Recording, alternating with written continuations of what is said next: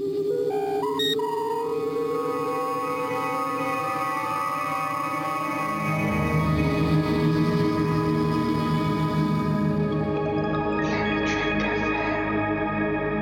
Moin und herzlich willkommen zu einer neuen Ausgabe von Planet Trek FM, die ganze Welt von Star Trek mit mir, eurem Björn Sülter. Ab heute geht es wieder Schlag auf Schlag bei uns, denn mit der zweiten Staffel von Star Trek Lower Decks beglücken uns nun auch wieder wöchentlich neue Star Trek Abenteuer aus den Welten des Mike McMahon. Daher fahren wir jetzt erstmal drei Wochen zweigleisig. Montags oder dienstags Lower Decks Donnerstags noch immerhin drei Episoden der ersten Staffel Star Trek Deep Space Nine in unserer DS9 Re-Experience. Aber diese Ausgabe 88 steht ganz im Fokus des Auftakts dieser neuen Runde von der USS Cerritos und wir sprechen über die Episode Strange Energies oder zu Deutsch sinnigerweise seltsame Energien. Und wenn ich mich so zurückerinnere an die Podcasts zur ersten Staffel von Lower Decks, dann denke ich besonders an meine Problemchen, die ich mit den ersten Episoden hatte. Und wäre damals sie nicht gewesen, hätte ich die ganze Nummer vermutlich bis heute nicht verstanden. Die Rede ist von der Autorin und Übersetzerin Claudia Kern. Hallo Claudia. Hi Björn. Ich hab's gesagt, ich hatte so meine kleinen Themen mit dem Auftakt der Serie. Wie erinnerst du dich denn daran? Was war da bei mir los und wie konntest du mir damals helfen? Ähm, grob gesagt glaube ich, dass du ähm, es einfach, also dein Problem war zweigleisig. Zum anderen hast du der Serie so ein bisschen das vorgeworfen, was einfach in ihrer Natur liegt, nämlich dass sie eine Animationsserie ist, in der andere Regeln gelten als in einer realen Serie. Und zum anderen hast du Mariner ernst genommen. Und das, ähm, war, glaube ich, es war auch mein Zugang. Ich habe am Anfang der ersten Folge auch meine Probleme damit gehabt. Also auch mit der ähm, sehr wenig subtilen Handlungsführung hm. und eben auch dem Menschenbild, was an Bord vermittelt wurde oder Wesensbild. Und ähm, bis es dann Klick gemacht hat und äh, ich auf einmal dachte, nein, Moment, das, wir sehen ja alles aus Mariners Sicht. Wer sagt uns, dass das, was sie sieht, Realität ist? Hm. Und von dem Punkt an lief es auf einmal und dann funktioniert es auch. Und mir sind diese Charaktere so schnell ans Herz gewachsen und ich war so begeistert davon, dass ich glaube, ich habe dich einfach zu Tode geredet damit. Aber du hast ja auch ein bisschen gebraucht. Also das, das war jetzt bei mir wirklich nicht so, dass du, dass du einen Satz gesagt hättest, äh, so nach dem Motto, jetzt musst du es mal so sehen und dann hätte das funktioniert, sondern ähm, du hast ein paar Folgen wirklich gebraucht, um mir das zu erklären. Also, also ich, ich, erinnere mich, dass ich bei der ersten und zweiten Folge wirklich sehr unzufrieden war. Ja. Und ähm, bei der dritten dann langsam kam so eine Erkenntnis, aber es hat tatsächlich, glaube ich, bis zur fünften, sechsten, siebten Folge gedauert, wo ich gemerkt habe, okay, da ist Claudia wirklich an was dran. Das war schon ein weiter Weg. Es war, es war aber auch ähm, nicht so sehr, ähm, ja, deine, dass, dass, dass deine Wahrnehmung der Serie falsch war. Oder ich, ich meine, das gibt's ja gar nicht. Dass ähm, jeder sieht eine Serie auf die eigene Weise und ähm, wie sich, wie die bei dir ankommt, kann niemand bestimmen. Ja, aber die Serie hat schon erstmal äh, wird sie qualitativ im Verlauf der Staffel besser. Ich finde, ja. sie, sie geht schon, sie fängt schon auf einem hohen Niveau an, aber steigert sich immens bis zum ähm, bis zur letzten Folge. Und wir hatten eben dann diesen Knick mit Veritas. Und ich glaube, das war der Moment, wo du dann auch ähm, ins Fanlager Lower Decks gewechselt bist. Gar keine Frage. Ja, ja, das stimmt. Aber ich möchte trotzdem noch zwei Punkte, möchte ich noch etwas genauer ansprechen. Du hast gesagt, ich hatte das Problem, dass ich äh, im Prinzip der Serie vorgeworfen habe, was sie ist. Eine ja. Animationsserie, bei der andere Regeln gelten. Das finde ich aber auch heute immer noch merkwürdig, weil ich ja zum Beispiel ein großer Fan von Futurama bin. Ja, da würde ich aber fragen, was unterscheidet Futurama als Animationsserie für dich von Lower Decks? Liegt es daran, dass Futurama ein eigenes Universum entwirft und ja, äh, ja oder? Bin ich mir ziemlich sicher, dass das Problem war, dass ich das, was ich von Futurama eigentlich mochte, zwar hier auch prinzipiell geboten gekriegt habe, aber das irgendwie nicht mit Star Trek zusammengekriegt habe. Verstehe. Also das kann ich auch total nachvollziehen und ich denke, wir werden da auch im Laufe dieses Podcasts noch ein bisschen drüber reden. ähm, was gerade einen der drei Handlungsstränge in der kommenden Folge betrifft. Aber äh, generell finde ich auch, wir, wir, wir kennen das Star Trek-Universum und wir haben seit der ähm, äh, alten Zeichentrickserie ja nicht nur noch Realserien gehabt. Und die alte Zeichentrickserie, die wird ja auch mit ein bisschen belächelt. Ob jetzt, ich habe ich hab sie ehrlich gesagt seit so vielen Jahren nicht gesehen, dass ich da keine Aussage zu treffen kann, wie die heute wirkt. Aber ich würde vermuten, nicht sonderlich gut. Doch, besser als man denkt. Ich habe sie Echt? mir ja jetzt im Rahmen ähm, der, der Recherche für die Star Trek Chronik, habe ich sie mir nochmal angeguckt teilweise. Ja. Und ähm, der Unterschied ist halt einfach, dass die Serie sich sehr ernst nimmt. Dass du im ja. Prinzip die vierte Staffel von, von TOS dir anguckst, nur in gezeichneter Form und ein bisschen kindgerecht gemacht. Ja. Aber grundsätzlich nehmen die das ja viel zu ernst. Also deswegen hat das wahrscheinlich auch damals überhaupt nicht funktioniert, weil keiner wusste, für wen das jetzt gedacht ist. Ja. Also das könnte ich mir auch äh, sehr gut vorstellen, dass sie im Grunde genommen den, den, den japanischen Weg gehen wollten, nämlich eine Zeichentrickserie für ein erwachsenes Publikum, mhm. aber wussten, es wird irgendwie sonntags morgens um 10 ausgestrahlt, wo Kinder zugucken und dann in so einer ganz merkwürdigen Situation gelandet sind, in der sie zwischen allen Stühlen saßen. Das ist hier sicherlich jetzt anders, aber ich habe eben gesagt, ich habe zwei Punkte. Der eine Punkt war Futurama. Der zweite Punkt ist, ich möchte dir da trotzdem nochmal aus meiner Sicht widersprechen. Ich bin immer noch der Überzeugung, dass die ersten vier Folgen der ersten Staffel deutlich schwächer sind als der Rest.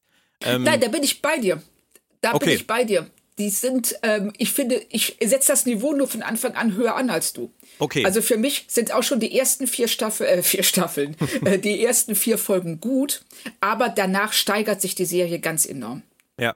Ja, okay. Also ich habe ich hab halt Lower Deck Staffel 1 äh, jetzt gerade am, am Wickel noch für einen Rewatch und da ist mir halt einfach aufgefallen, ähm, dass ich mich wirklich retten musste auf die fünfte Folge. Also mhm. ich habe mir bei jeder der ersten vier Folgen habe ich mir gesagt, okay, es sind nur noch x Folgen bis Folge 5 und dann wird alles gut.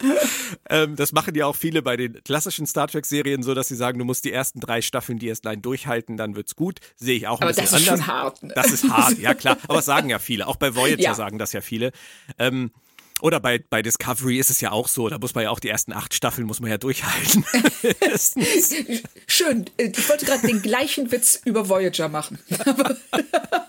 Nein, okay. So, nach sieben wir, Staffeln wird die Serie richtig gut. Wir machen da jetzt keine Witze mehr drüber. Nein, aber Nein. dann sind wir uns da ja doch halbwegs einig. Und ja, ähm, die Basis ist dann ja gelegt. Also die Qualität der ersten Staffel von Lower Decks äh, rückblickend kann man sagen, deutliche Steigerung über die zehn Auf Folgen und grandios aufgehört, oder?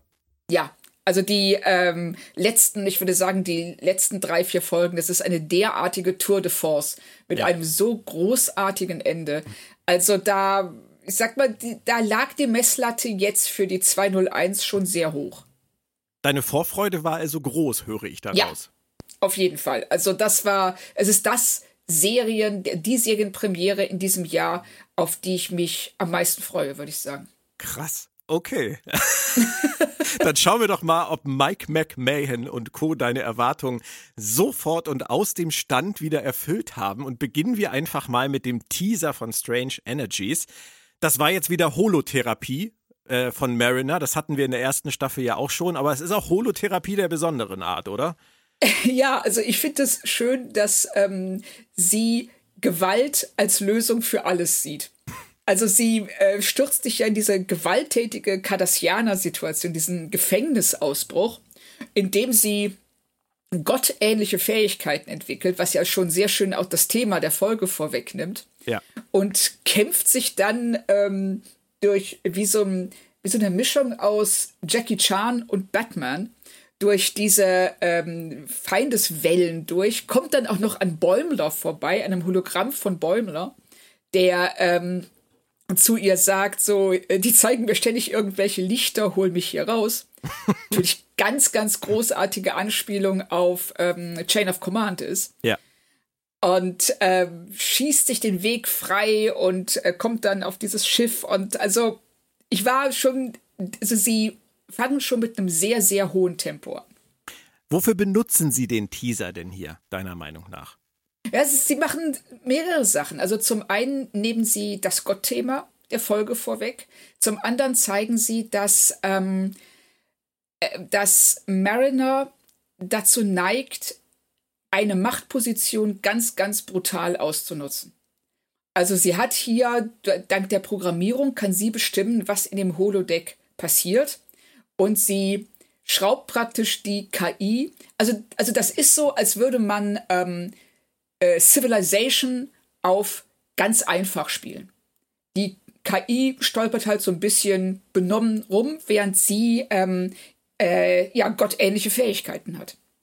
Aber was sie auch machen, ist, äh, sie bringen uns im Prinzip wieder aufs Laufende. Sie bringen uns aufs Laufende mit diesem, genau. mit diesem Mutterding, ähm, dass die beiden halt jetzt einen neuen Status quo haben aufgrund der ersten Staffel und jetzt also fast so wie äh, Best Friends zusammenarbeiten. Und natürlich hast du gesagt, Bäumler, dass er einfach gegangen ist, ohne Tschüss zu sagen, sich auf die Titan verabschiedet hat. Das ist schon auch so ein ganz kleines bisschen äh, Exposition zu Beginn der zweiten Staffel. Ja. Machen sie. Und ich finde, sie machen das wirklich gut, indem sie das in diese Actionsequenz einweben. Mhm. Und ähm, die ja dann ähm, auch sehr schön mit dem, ich, ich glaube, zweiten Auftauchen von Jennifer endet. Ja, das stimmt. Da, da komme ich auch gleich noch zu. Aber ich muss noch mal kurz auf Chains of Command kommen. Ähm, ja. Das ist ja so ein Fan-Favorite. Und ja. ist es nicht sehr offensichtlich, sowas zu nehmen? Also, wir haben über, über Subtilität eben gerade schon ganz kurz gesprochen. Und ähm, das ist ja immer für mich so ein ganz kleines Ding bei Lower Decks. Also Chains of Command, äh, Chain of Command oder genauso wie Damok oder sowas. Das sind halt Dinge, die jeder kennt. Und vier, es sind vier Lichter, ja, das versteht auch jeder. Äh, da macht es sich McMahon aber auch nicht besonders schwer mit, oder? Ja, aber warum, warum sollte er? Das frage also, ich dich. Wer, Sollte er? Ja, das, also ähm, er macht es ja bei ähm, anderen Dingen, ist er ja schon sehr viel subtiler. Also die, die, zum Beispiel, dass Mariner dann in die ähm, USS Macduff. Ja, großartig übrigens. Ne? Also das ist ja was, ähm, das äh, nun wirklich nicht jeder merkt. Also warum sollte er nicht für die Leute, die jetzt nicht, ähm, ich sag mal, schon auf besorgniserregende Weise, so wie du und ich, ähm, sich in Star Trek auskennen, sondern die Sachen wirklich ganz normal als Zuschauer gucken. Warum sollte er denen nicht auch ähm, Witze zugestehen? Finde ich gut, dass du das zusammenbringst, weil ähm, ich habe irgendwo in einem Forum habe ich gelesen, hat jemand geschrieben, Lower Decks ist nur übercooles Referenzgeschwurbel von einem Fan, der ruft, schaut, was ich alles weiß. Das ist die eine naja. Seite, die man, die man, so könnte man es theoretisch sehen. Ähm, auf der anderen Seite hast du aber gerade die USS Macduff angesprochen. Und ähm, ich weiß nicht, ob das jedem bewusst ist. Äh, du hast es einfach nur so gesagt, aber es geht natürlich zurück auf eine Figur, und zwar auf Kieran Macduff ähm, genau. aus der TNG-Folge Conundrum, Mission ohne Gedächtnis, der der falsche Offizier in einer Fake-Realität auf der Enterprise war. Und ja. jetzt heißt diese USS Macduff genau so, damit wir vielleicht erkennen, dass das halt holographisch ist oder dass das halt fake ist. Und das Ganze spielt dann auch noch auf einem Miranda-Class-Schiff, was das Schiff, gleiche Schiff ist wie die USS Reliant von Khan aus Star Trek 2. Und da sind natürlich jetzt wieder Ebenen drin, wo man sagt, das muss nicht jeder merken. Und da merkt man Nein. dann auch wieder, dass McMahon gar nicht alles mit dem Vorschlaghammer machen will. Richtig, das, das ist es. Also er, ähm, er hat ja hier auch einen ziemlichen Spagat ähm, zu absolvieren. Also zum einen, dass er Leute, die ähm, im Fandom oder die sich mit den Serien extrem gut auskennen, nicht langweilt, indem er eben nur solche relativ offensichtlichen Referenzen bringt wie äh, Chain of Command oder eben auch später oder gleich ähm, äh, Where No One Has Where No Man Has Gone Before. Ähm, das sind ja Folgen, die so herausragend sind, dass wenn man sich ein bisschen mit den Serien auskennt, dann ist das ein Begriff. Aber hier geht er so in die Tiefe mit der Macduff, mit der Reliant, mit dem Brückendesign der Reliant, das ja ein Classic Design ist. Und ähm, äh, solche, ähm, solche Momente, die du als normaler Zuschauer gar nicht wahrnimmst, die dich aber auch nicht stören, weil du nie den Eindruck hast, ähm, ich verpasse hier gerade was. Also ich ja. finde, das ist was, was man ihm ganz, ganz hoch anrechnen muss, wie gut er das macht. Ja, und dieser Mix, der ist halt wirklich spannend. Das habe ich jetzt beim Rewatch der ersten Staffel auch wieder gemerkt. Ähm, da ist für mich ein ganz, ganz, ganz toller Punkt gewesen, diese Rock People, die ähm, William Shatner oh ja. in Star Trek 5 nicht benutzen konnte, weil das Geld nicht da war und die dann einfach in dieser Barszene auftauchen. Ja. Das ist, das finde ich halt wahnsinnig gut. Oder in der gleichen Folge ähm, der Ferengi und diese Anspielung auf dieses Hand-Thing, was er macht. Was ja. ja, damals halt dieses alberne Ferengi-Ding bei TNG am Anfang war, dass die alle so dieses Oh Humans und dann mit ihren Händen. das sind halt die Dinge, wo du, wo du dran merkst, er kennt sich wirklich aus und er hat es nicht nötig, uns das äh, wirklich vor die Augen zu halten, sondern er sagt halt, fällt auf oder fällt nicht auf, kannst du drüber genau. lachen, schmunzeln oder es auch lassen. Richtig, so wie er es auch ähm, äh, jetzt hier in dieser Folge macht mit äh, Citation Orbs. Ja. Mit diesem, genau. äh, was, was, hast du es auf Deutsch oder auf Englisch gesehen? Auf Englisch. Ah, okay, mich würde mal interessieren, wie sie das übersetzt haben. Muss ich vielleicht nochmal in die deutsche Fassung reingucken. Ja. Ähm, und die wollten ja schon so ein, so ein, so ein Wasserdeck ähm, in der Enterprise D haben. Ja, genau. Und konnten sich eben auch aus Geldgründen nicht leisten und ähm, haben jetzt hier äh, eben diese, äh, dieses, dieses Deck gebracht und die, die man dann schwimmen gehen kann, was ich generell sehr, sehr cool finde. Beziehungsweise äh, auch hier wird es erwähnt, aber nicht gezeigt. Vielleicht auch ja. aus Geldgründen. Man genau. weiß es nicht. Aber, aber auch dann, ne, es passt ja dann zum, äh, äh, zum Witz, dass man sagt, so, hey, wir hatten nicht mal Geld für die, für äh, die ganzen Blautöne, sorry, geht nicht. Ja, ja. aber um noch mal auf die Macduff zurückzukommen, ganz ja. kurz. Weil es ist ja nicht nur Commander Macduff aus Conundrum, ja. Äh, es geht ja auch zurück auf Macbeth. Auch. Weil, richtig. Ne, wir haben ja Macduff als, ähm, und das ist jetzt vielleicht, vielleicht ein bisschen weit hergeholt, aber Macduff hat ja auch eine etwas ungewöhnliche Beziehung zu seiner Mutter. Ja. So wie ähm, Mariner eine ungewöhnliche Beziehung zu Carol hat. Also in dem Sinne, dass äh, bei Macduff ist es so, dass er durch, äh, eine, durch einen primitiven Kaiserschnitt zur Welt kommt und deshalb ähm, eben nicht von einer Frau geboren wurde, was wiederum dazu führt, dass, die, äh, dass er dieser Prophezeiung über Macbeth nicht ausgesetzt ist. Das ist so eine Art Schlupfloch. Und das ist auch cool, auf wie vielen Ebenen manche dieser Witze funktionieren. Das ist tatsächlich eine Ebene, bei der ich mir nicht hundertprozentig sicher bin, ob die beabsichtigt ist, aber ich finde es ziemlich cool. Ja, ich weiß es auch nicht. Also es, äh, ich frage mich, ob das vielleicht schon in der Originalfolge, vielleicht schon in Conundrum beabsichtigt war. Mhm. Hättest du das mal früher gesagt, dann äh, hätte unser Reinhard, der hat äh, den Mike McBain für, für Sci-Fi und die Geek äh, interviewt letzte Woche, dann hätte er ihn mal fragen können. Oh, schade. Ja, aber das, das, dann hätten wir die Folge natürlich schon vorab bekommen müssen. Ja, ja, das stimmt natürlich. Das, ähm, aber das muss man sich vielleicht mal für ein nächstes Interview so, so hör mal, Mike. genau, hör mal. Genau. Du redest ja immer sehr gerne über Mariner und über Mariners besondere Position in dieser Serie. Und in diesem ganzen Teaser ähm, habe ich mir so die Frage gestellt, mit wem redet Mariner eigentlich? Redet Mariner mit sich selbst oder redet Mariner mit uns? Oder wie interpretierst du da immer so ihre Rolle? Ja, sie ist, ähm, sie ist ja unser soll man sagen, wir gucken durch ihre Augen auf das Schiff.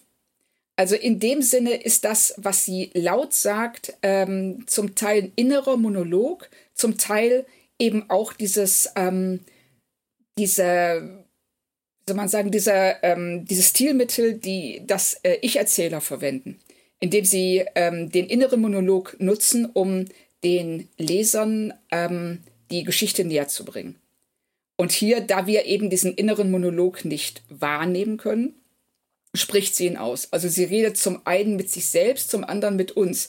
Also das ist, ich finde, das ist ganz, ja, ganz klassisch eigentlich für einen Ich-Erzähler. Ja. Über ihre Position werden wir aber noch reden müssen, weil äh, ich mir immer nicht ganz sicher bin, an welchen Stellen McMahon genau was beabsichtigt, gerade weil du, du nennst sie ja immer so schön unreliable ähm, Narrator. Ähm, Narrator, genau. Ähm, das äh, passt, finde ich, manchmal sehr gut und manchmal nicht. Aber das kannst du mir vielleicht dann auch erklären. Kommen wir jetzt erstmal zu einer ganz wunderbaren Figur, die dann auf dem Holodeck auftaucht. Jennifer. Die Android ist jetzt schon toll. eine meiner Lieblingsfiguren. Ja. Die hat, glaube ich, bisher drei Sätze Dialog gehabt, aber sie ist einfach allein schon die Andorianerin Jennifer. Ja. die ähm, äh, ja in der äh, letzten Folge der ersten Staffel eingeführt wurde, nur dadurch, dass Mariner an ihr vorbeirennt und nur aus dem Weg Jennifer. Ja, also Jennifer liebe ich jetzt schon. Äh, und es, es führt auch zu einem ganz tollen Satz, nämlich als Jennifer dann wieder weg ist, da sagt Mariner, ähm, sie weiß, dass Konflikte nicht erlaubt sind, aber sie findet sie trotzdem scheiße. Und ja. das sind dann wieder so Witze, die finde ich persönlich dann wieder großartig, weil das geht ja zurück auf äh, TNG, auf Gene Roddenberry, der damals bei TNG in der Serienbibel festgeschrieben hat, dass es keine Konflikte zwischen den Sternflottenmitgliedern geben soll. Und da haben ja. die Autoren ja damals echt ihre Probleme mit gehabt. Und dass das jetzt Mariner hier so in den Mund gelegt wird, das, das liebe ich. Ja, ich finde es vor allen Dingen toll, dass sie sagt, ähm, äh, ich, I know we're not supposed to have genau. interpersonal conflicts. Ja. Also, dass ähm, es nicht so ist, dass es wie in Roddenberrys ähm, Vision, dass es nicht so ist, dass die Menschen darüber hinausgewachsen sind und mhm. ähm, eben keine persönlichen Konflikte mehr austragen müssen, sondern einfach, dass es ihnen verboten worden ist. Genau. so unrealistisch das auch sein mag. Ja. Genau. Ja. Aber das, und das sagt sie auch, dieser, also sie, dieser, diesen Frust hört man ihr ja auch richtig an. Ja. Und das sind halt so ganz kleine Sätze nur, die, wie du halt sagst, viele hören daran vorbei weil nicht jeder die Entstehungsgeschichte von, von TNG kennt und weiß, was Roddenberry irgendwann mal irgendwem erzählt hat. Ähm, aber wenn man es versteht, ist es natürlich großartig. Ja, total. Ja. Aber jetzt kommen wir zu so einer Perspektivgeschichte. Mariner und ihre Mutter reden zusammen ähm, in, im Bereitschaftsraum von Captain Freeman. Und das ist ja schon ein bisschen schräg, wie die jetzt auf einmal miteinander umgehen. Das ist ja echt so ein, so ein äh, Best Friend Forever Ding, das die da jetzt fahren. Ist das jetzt Mariners Perspektive oder ist das realistisch dargestellt oder was zeigt uns Mike McMahon jetzt an dieser Stelle? Er zeigt uns schon, was ähm, gerade passiert. Okay. Also das ist nicht ähm, aus ihrer Perspektive, das ist äh, eine neutrale Perspektive, von der äh, aus der wir beide betrachten.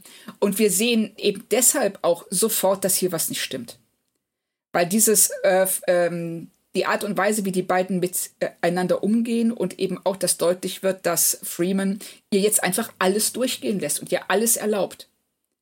Und dass ähm, Mariner damit überhaupt nicht zurechtkommt. Hm. Meine Lieb das wird ja da schon klar. Mein Lieblingsmoment ist dann allerdings, das ist pure Situationskomik, wie dann die Kamera nach links geht und da steht dann Ransom rum. Ja, genau. Den sie komplett vergessen haben. Ja, genau. Sowas ist halt, das ist subtil, weißt du, das mag ich dann wieder total gerne. Ähm, ja. Ich glaube, ich, ich, glaub, ich habe einfach nicht so den, den Hang zu diesen, zu diesen wirklich auf die zwölf Witzen. Doch, ich mag das schon. Also okay. ich mag es vor allen Dingen, weil diese ähm, auf die zwölf Witze in einem so hohen Tempo erzählt werden.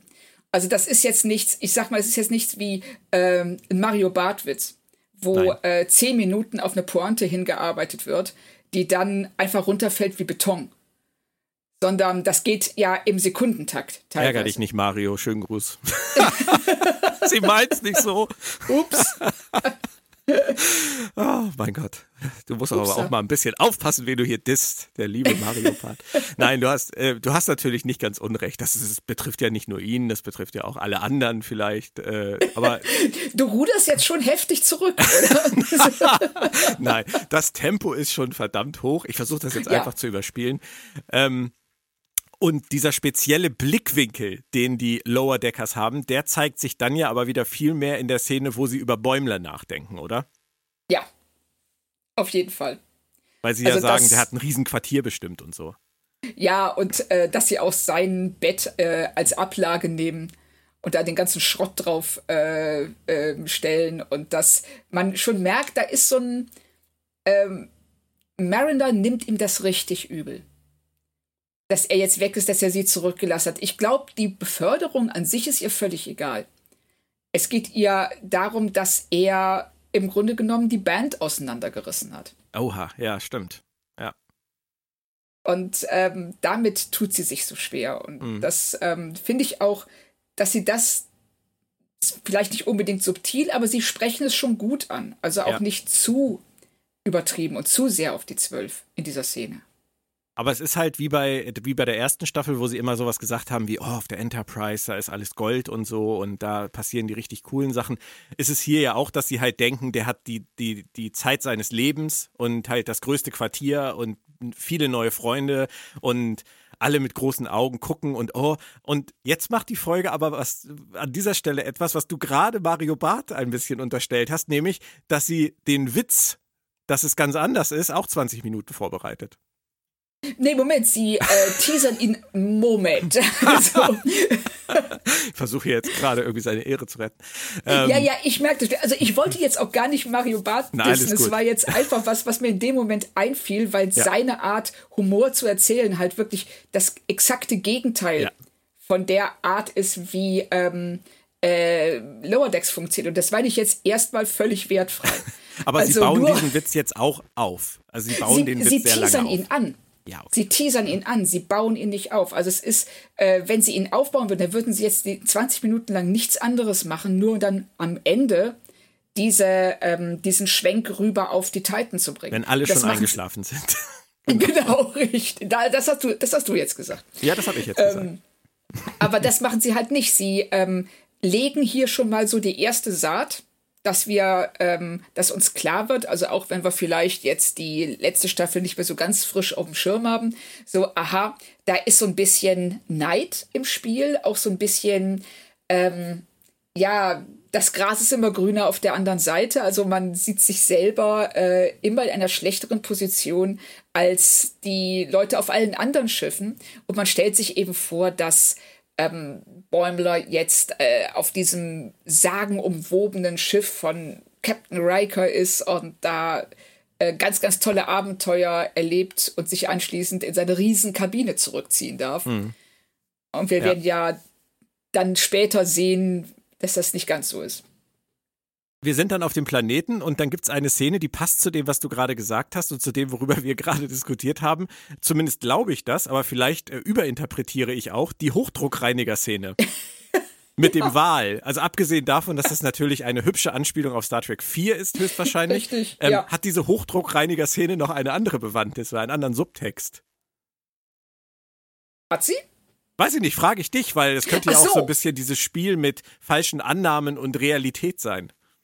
Ja, es ist, ähm, also zum einen, was, ähm, es zeigt ja wieder, wie sehr sich Mariner über alles hinwegsetzt. Also sie, äh, das ist ja auch eine schöne Klassiklösung, sie sagt, wenn ich denen auf dem Planeten erstmal zeige, was sie falsch machen, dann werden sie von sich aus das Richtige tun. Aber sie fragt ja gar keinen, ob das überhaupt erwünscht ist. Und dadurch, dass sie ähm, sie scheint am Anfang ja was richtig zu machen, indem sie diese Wahlwandmalereien freilegt, nur um dann als nächstes eben dieses, ähm, diese Gottmaschine zu aktivieren. Und was ja auch wieder, was man interpretieren könnte, als sie kommt aus einer fremden Kultur, sie kommt da reingeprollt, sagt, pass mal auf, ihr müsst das alles so und so machen und löst damit fast eine Katastrophe aus. Ja. Und in dem Richtig. Sinne finde ich den Subtext schon wirklich schön. Ja, ja, das stimmt. Und sie gibt Ransom das, was er in dem Moment braucht. Er hat Probleme mit seinem Ego, er hat Probleme damit, dass äh, Mariner und Freeman sich so gut verstehen und kriegt jetzt diese Superkräfte. Und was mich dann an der Stelle echt überrascht hat, ist, dass die Folge uns fast wie so eine wie, wie so ein Vortrag über Star Trek äh, direkt erklärt, dass wir an Gary Mitchell denken sollen. Das ja. ist schon wieder ziemlich deutlich, oder? Also das hat mich tatsächlich auch ein bisschen überrascht da, da ging es mir wie dir. Ich dachte, dass sie es für sich stehen lassen würden, weil mhm. ähm, völlig offensichtlich ist, dass wir hier über Gary Mitchell reden. Aber ich denke, auf der anderen Seite ist es auch ähm, äh, ein Zitat. Also sie fangen ja hier in dieser Folge an, sich selbst zu zitieren. Weil wir ähm, haben ja äh, einen ähnlichen, ähnlichen Handlungsaufbau wie in der Pilotfolge. Und ähm, eben, wir gehen auf einen wir gehen auf einen Planeten, Mariner macht was falsch, das hat äh, fast katastrophale Auswirkungen und es trifft vor allen Dingen Ransom.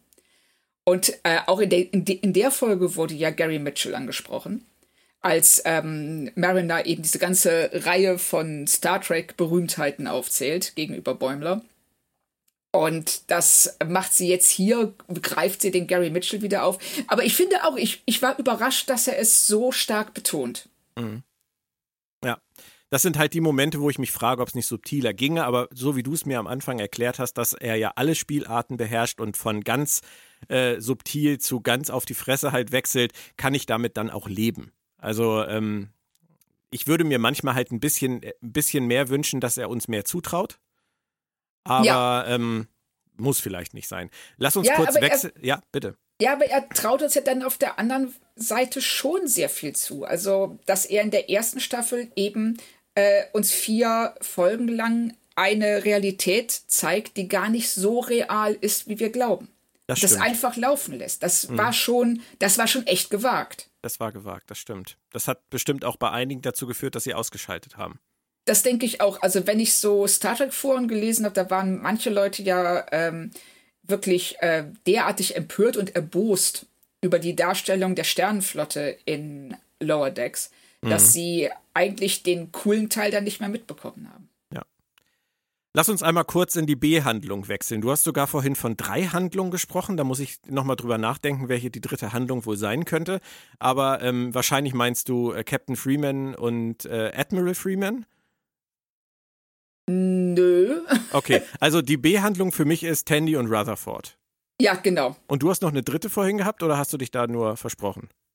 Ähm, ich würde sagen, wir haben Tandy Rutherford, wir haben Ransoms als Gott und wir haben Freeman Mariner. Ah, okay, alles klar. Das heißt, das habe ich jetzt äh, zur Ransom mit dazu geschlagen, tatsächlich. Ja, ich finde, das funktioniert auch. Also, das, ähm, ich würde aber sagen, da wir drei verschiedene Figuren haben, die alle ihre Macht missbrauchen.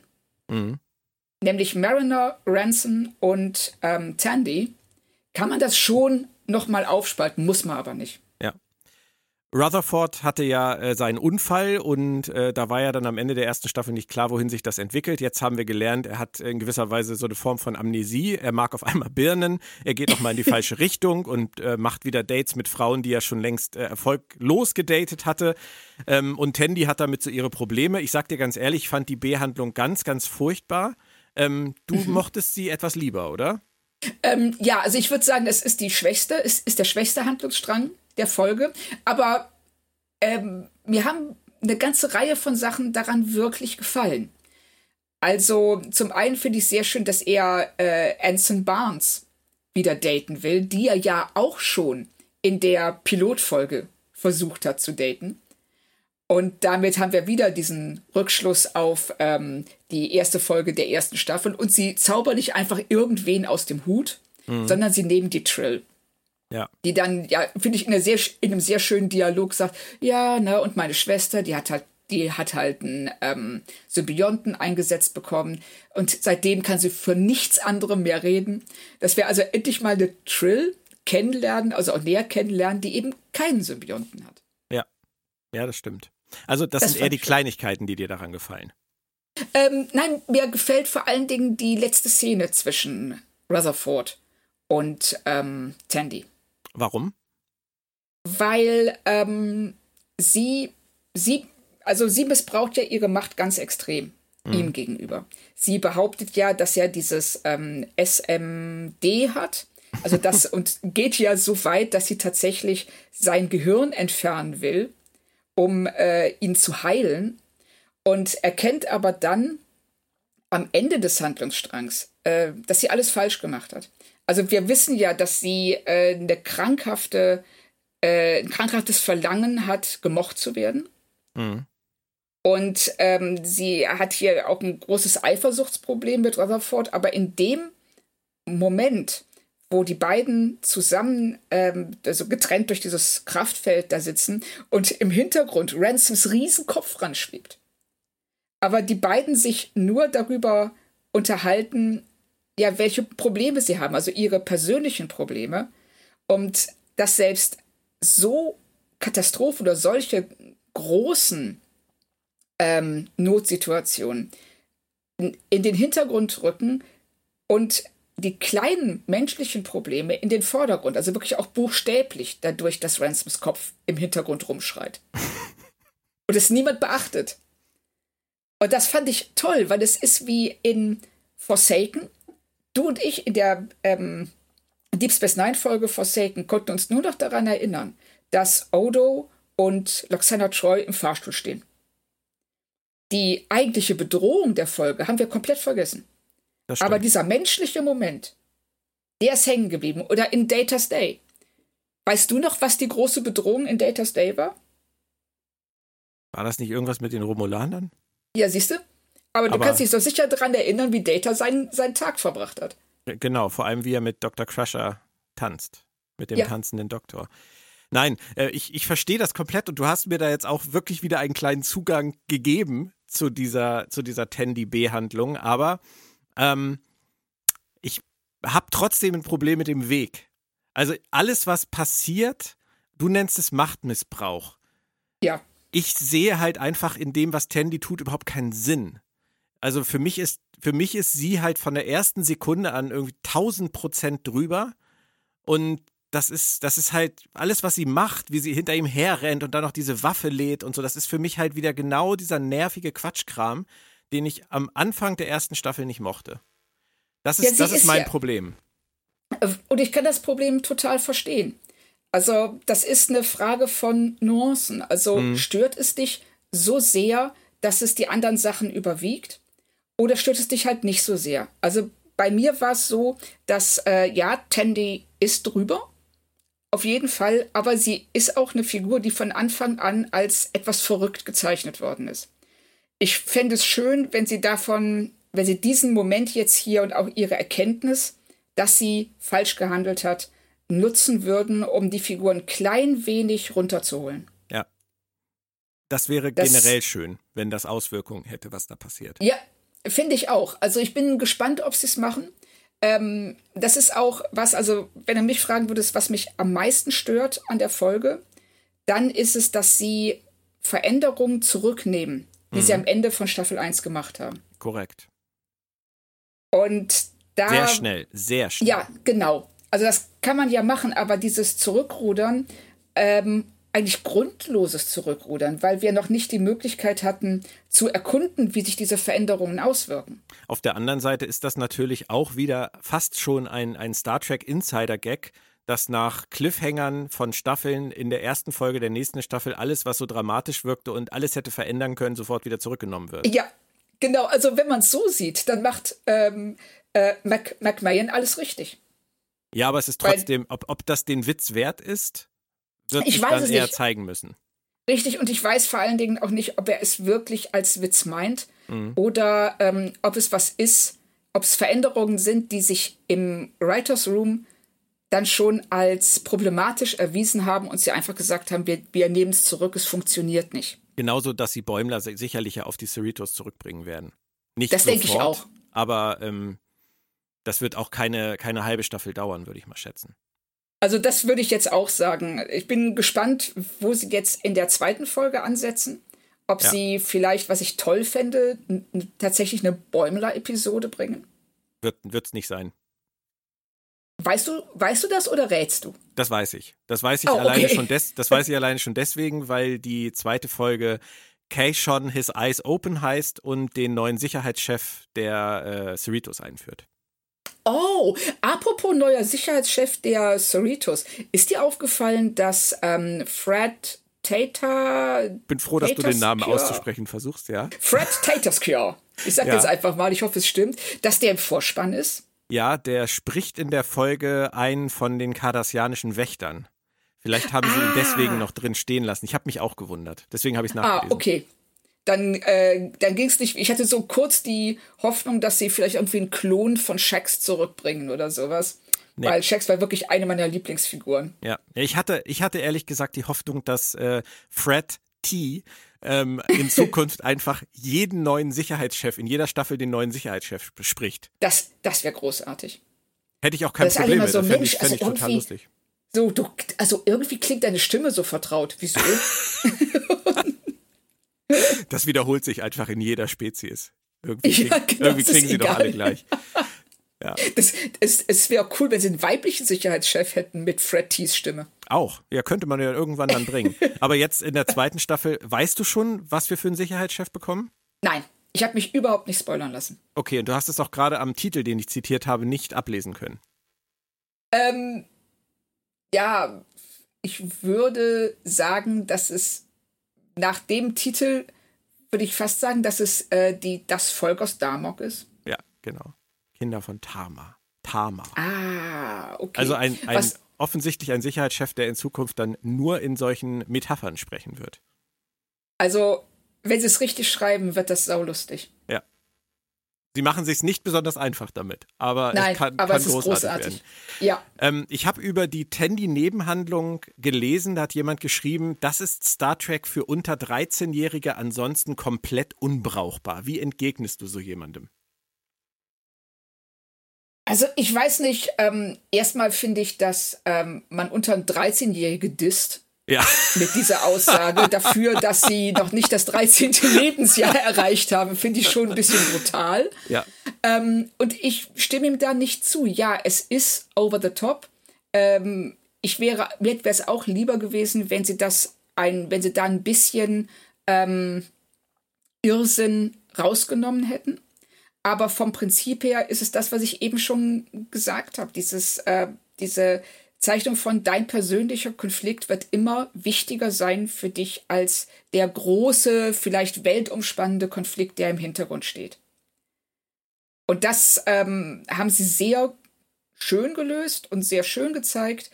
Und deshalb weiß ich nicht, ob die Aussage, das ist völlig unbrauchbar, ob Nein, ich, Nein, ich, ich sehe das, ich halte das, halte das auch für viel zu hart. Ich glaube, dem, dem muss man auch gar nicht groß entgegnen, etwas entgegnen. Das ist, das spricht für sich selbst.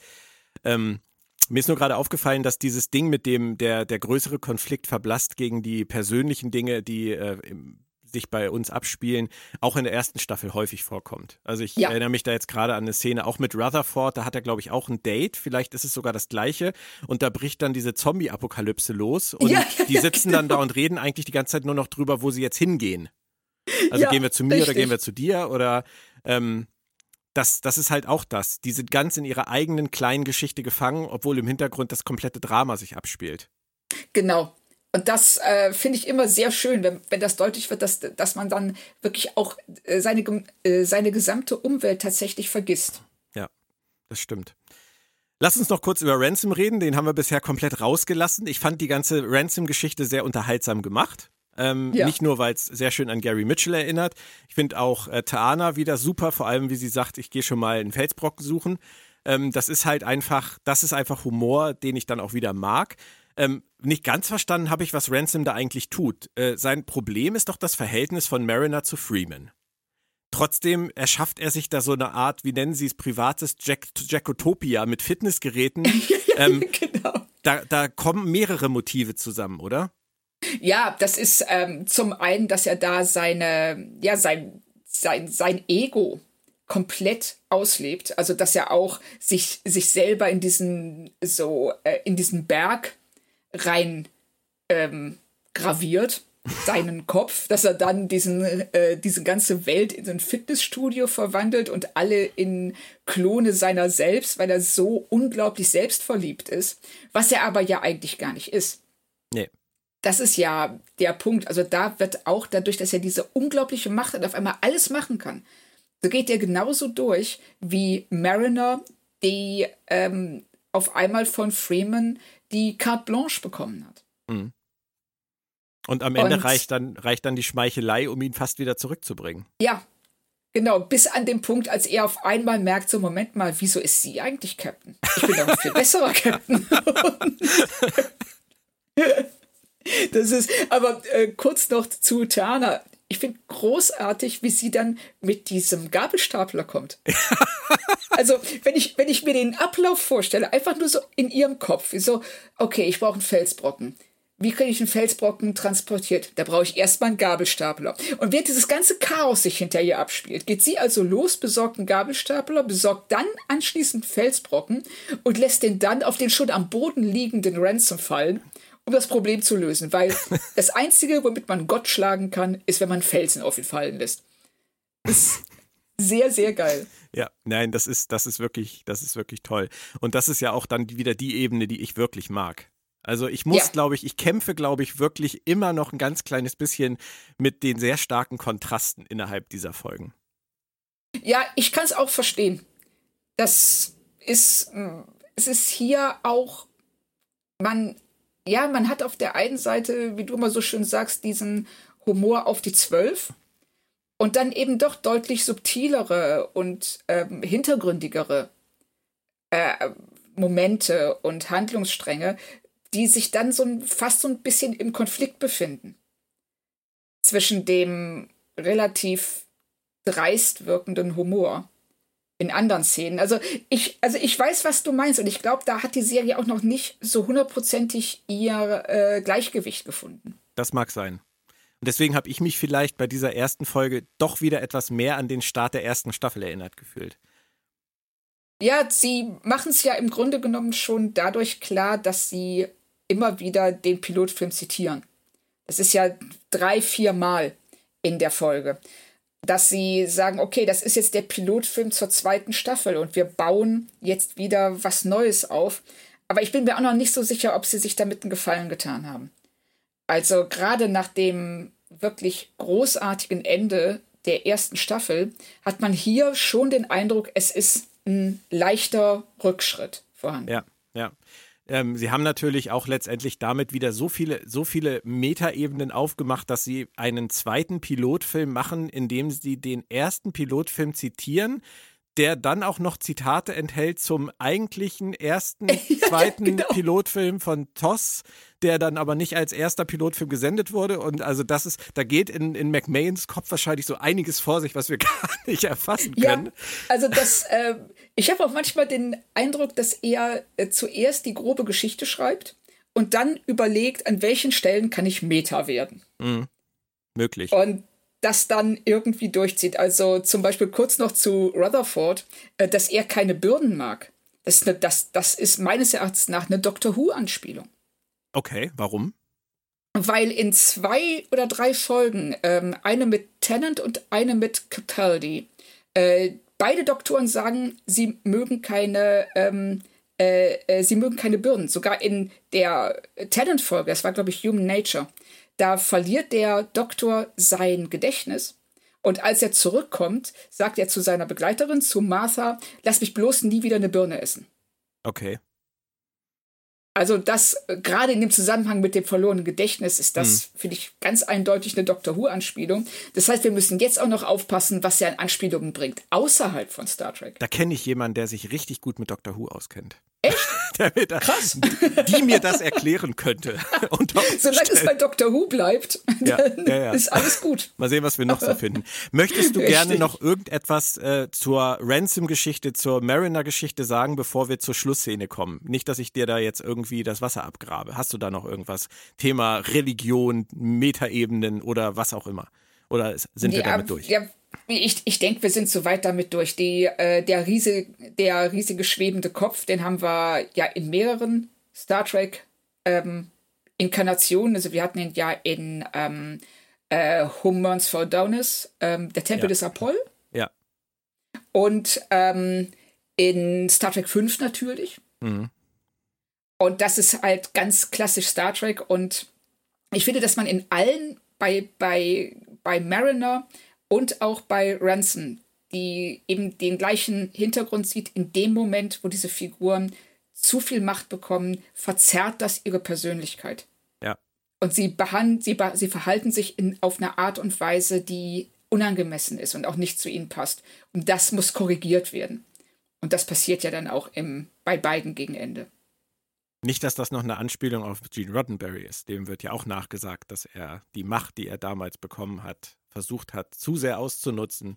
Und äh, ja, man könnte man es weiß wieder, es nicht.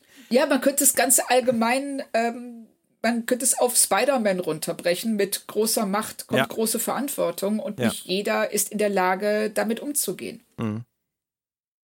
Das stimmt. Wenn man es so sieht, kann ich auch tatsächlich die äh, verschiedenen Ebenen alle akzeptieren, auch wenn, wie gesagt, der Tandy-Teil mir ein bisschen aufs Gemüt geschlagen hat. Aber Schwamm drüber. Ähm, am Ende bekommt unser Freund Bäumler dann ja auch noch seine Abschlussszene, seine Pointe auf der USS Titan, ähm, die uns einfach zeigt, nein, es ist nicht alles Gold, was glänzt. Er sitzt da wie einst Wesley Crusher an der Konsole und versteht weder, was sein Captain Riker ihm da erzählt, noch was da vor sich geht. Ähm, wie fandest du die Szene? Ähm, ich habe herzhaft gelacht Also zum einen darüber, dass Riker tatsächlich denkt, dass Jazz-Referenzen allgemein verständlich sind. Für das. Es ist ja auch, also äh, der, das passt ja auch sehr gut zur letzten Folge der ersten Staffel, wo ja dann seine sein ja sein Captain also sein sein Warpsprung ähm, Ausdruck eben nicht engage ist oder irgend irgendwas oder los geht's oder sonst irgendwas, sondern eben dieses ähm, dieses An, ähm, Anzählen ja. äh, in der Musik. Ja. Und äh, schön ist eigentlich auch, dass das, was die da erleben, im Grunde genommen nicht halb so krass ist, wie das, was die, was die Cerritos gleichzeitig erlebt. Stimmt. Mit einem fliegenden Gottkopf und so weiter, aber Bäumler trotzdem komplett ausrastet. ja, wir wissen ja eigentlich gar nicht, was da das ist passiert. Das ist irgendwie einfach nur so eine Weltraumanomalie. Ja. Ähm, die Anomalie der Woche im Zweifelsfall. Und Richtig. Äh, das ist halt eigentlich völlige Routine. Ja, also so, so kommt es, so wirkt es, also dass ähm, sagt zum einen, dass die Leute auf der Cerritos einfach sich selber total unterschätzen und das, was sie erleben und gar nicht sehen, wie ähm, bizarr ihre Abenteuer sind. Und auf der anderen Seite, dass Bäumler ähm, auf der Titan sich nicht zu Hause fühlt. Mhm. Ja. Was natürlich auch sehr stark schon darauf hindeutet, dass sie da zurückrudern werden. Aber mir ist halt noch Stimmt. aufgefallen, dass Riker auch sehr extrem verzerrt dargestellt wird. Auch hier wieder. Also dieser Riker, der da am Ende, als sie da in diese Verzerrung reinfliegen, der da im Prinzip ruft, oh, ich liebe das, wenn das passiert. Das ist halt, das hat schon nicht viel mit Riker zu tun. Nein, also da bin ich aber tatsächlich davon ausgegangen, dass das Bäumlers Wahrnehmung ist, weil das so verzerrt ist. Mhm. Ja, weil, weil er überhaupt nicht verstehen kann, dass die alle so ruhig bleiben. Ja, dass er, genau. das, dass er das in seinem Kopf dann so interpretiert, dass die das alle total geil finden müssen, während er das ganz furchtbar findet. Richtig. Ja. Und er damit überhaupt nicht zurechtkommt und auch ähm, sich, ähm, sich da völlig fremd fühlt. Also mhm. als ob er mit dem ganzen, ich sag mal, Vibe, der ja. auf der Titan herrscht, ähm, überhaupt kein, äh, ja, ja, sich da überhaupt nicht zurechtfindet. Und nur weil Bäumler nicht versteht, was vor sich geht, heißt das ja auch nicht, dass Riker immer nur in Jazz-Metaphern äh, spricht. Ähm, das kann ja auch durchaus ne, auch wieder eine Wahrnehmungsgeschichte sein. Ja, das ist, so hört er das. Das ist, ähm, das wird ja gerne mal in Filmen gemacht und auch in Serien, wenn eine F äh, Figur so unglaublich gestresst ist, dass sie nur noch irgendwelchen Wortsalat hört. Ja. Und so ist das bei ihm, glaube ich, auch. Das ist nicht, natürlich wird Riker jetzt nicht nur in ähm, Jazz-Metaphern reden. Mhm. Das macht überhaupt keinen Sinn. Nein. Dann überlasse ich dir jetzt mal den ersten Schuss fürs kurze Fazit. Ähm, es ist, wie ich finde, wenn man sagt, die Folge, also die negativen Aspekte der Folge sind für mich ganz klar, dass sie Veränderungen zurücknehmen, die sie äh, gerade erst eingeführt haben und dass sie bei der Tandy Handlungsebene übers Ziel hinausschießen.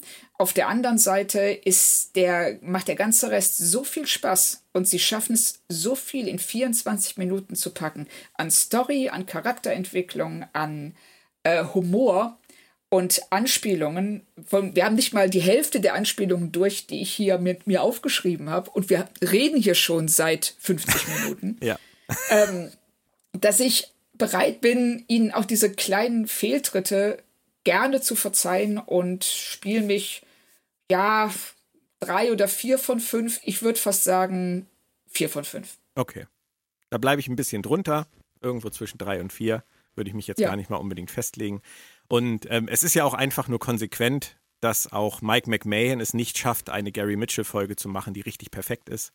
Das haben sie bei TOS ja. ja. auch nicht geschafft. Von daher ist ja alles komplett korrekt gelaufen. Was erwartest du dir jetzt von der Staffel? Von der restlichen Staffel? Also ich erwarte, dass sie mit den Vorzeichen, die sie jetzt gesetzt hat, uns ähm, eine schöne Geschichte erzählt. Und äh, ich würde mich freuen, wenn sie Bäumler zurückbringen, weil der wirklich fehlt an Bord der ähm, Cerritos. Auf der anderen Seite ist es natürlich dann auch wieder, sie nehmen es zurück und ähm, schaffen wieder den Originalzustand ob das so befriedigend ist, weiß ich auch nicht. Also ich bin gespannt, was sie, was sie daraus machen, wie sie damit umgehen. Und das, denke ich, das wird die Haupt, der Haupthandlungsstrang sein. Wie kriegen wir Bäumler zurück auf die Cerritos? Okay. Und was Dann meinst lass, du? Ja, sehe ich prinzipiell genauso. Also ich würde mir auch wünschen, dass Dinge Konsequenzen haben. Das ist ja fast bei mir schon so ein, so ein Ding, was, ich bei, was mich bei Star Trek verfolgt. Ähm, seit Deep Space Nine Ende, dass ich das Gefühl habe, seit Deep Space Nine Ende haben sie es bei keiner Serie mehr geschafft, wirklich Konsequenzen, Konsequenzen auch durchzuziehen und durchzuhalten. Bei Ja, Voyager stimmt. nicht, bei Enterprise nicht und bei den New Track Sachen leider auch nicht. Ähm, siehe auch Picard. Picard, der am Anfang eingeführt wird mit, dass er tatsächlich am iromodischen Syndrom leidet und am Ende dann diesen Androidenkörper bekommt. Ja. Wo, du, wo du halt auch immer wieder merkst, es geht ihnen nicht um die Geschichte, sondern es geht ihnen um den nächsten Storyschritt, den sie irgendwie vorbereiten. Ähm, da hoffe ich bei Lower Decks tatsächlich, dass Mike McMahon da Interesse dran hat, seine Figuren ernst zu nehmen und ihre Entwicklung ernst zu nehmen. Und ähm, ansonsten, äh, wenn sie in dem Stil weitermachen, kann nicht viel schiefgehen. Also Ja, sehe ich auch so. die Balance ist ein Thema, glaube ich, für mich mehr als für dich. Aber du hast es ja auch selber gesagt, dass sie die Balance vielleicht noch besser wieder finden können. Also so wie in den letzten vier Folgen der ersten Staffel halte ich es für fast perfekt. Und Ja, wenn sie das da stimmt. wieder hinkommen, ist für mich alles super. Sehe ich auch so. Donnerstag geht's schon weiter mit der DS9 Re-Experience und da haben wir noch drei Episoden in der ersten Staffel vor uns. Äh, diese Woche geht's los mit Dramatis Personae. Ähm, ist jetzt nicht so, dass ich mich da riesig drauf freue. Wir haben das schon letztes Mal thematisiert. Äh, wir werden einfach sehen, was uns da erwartet. Und dann nächste Woche wieder Anfang der Woche Lower Decks mit Episode 2, Keishon His Eyes Open und Deep Space Nine mit Dewitt, der undurchschaubare Maritza. Das wird dann wahrscheinlich ein ganz anderer Level werden. Und ich denke mal, es wird auf jeden Fall nicht langweilig. Nein, also das ist, äh, ich kann jetzt schon sagen, ich freue mich auf den Rewatch von der nächsten Woche mehr als auf den von dieser Woche. Ja, und dann haben wir noch die Kinder von Tama nächste Woche bei Lower Decks. Also, das könnte eine richtig gute Woche werden. Das, also da bin ich so gespannt drauf und da freue ich mich auch richtig drauf. Und dann, ja, schauen wir, was passiert. Dann sage ich Dankeschön, Claudia. Ich danke auch. Und in die Runde bis ganz bald. Bleibt alle gesund und schön. Macht's gut, ciao.